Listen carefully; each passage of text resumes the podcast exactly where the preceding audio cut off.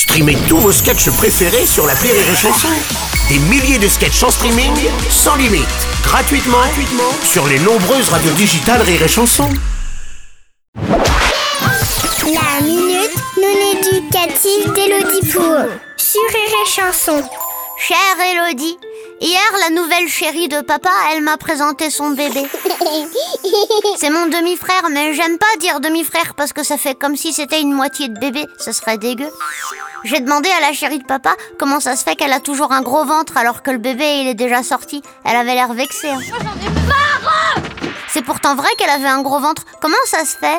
Est-ce que les bébés ils naissent tout nus parce qu'ils laissent toutes leurs affaires à l'intérieur? Chère Vulvania Cléopâtre. En effet, quand on voit la taille d'un nouveau-né, on se demande pourquoi le ventre des mamans est si gros. On se demande aussi pourquoi, quand les parents débarquent chez toi pour te le présenter, ils arrivent avec l'équivalent d'un mort.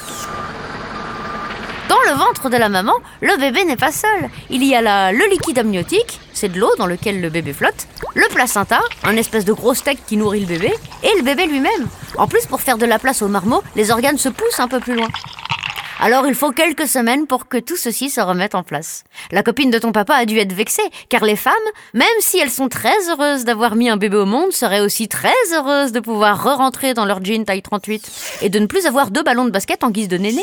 Le mieux quand tu vois quelqu'un avec un gros ventre, c'est de rien dire du tout. Comme ça, t'es sûr de pas dire de bêtises. Car même les poissons évitent les problèmes en gardant la bouche fermée. Allez, bonne journée, Vulvania Cléopâtre. Merci à toi, Élodie Pour Rire et chanson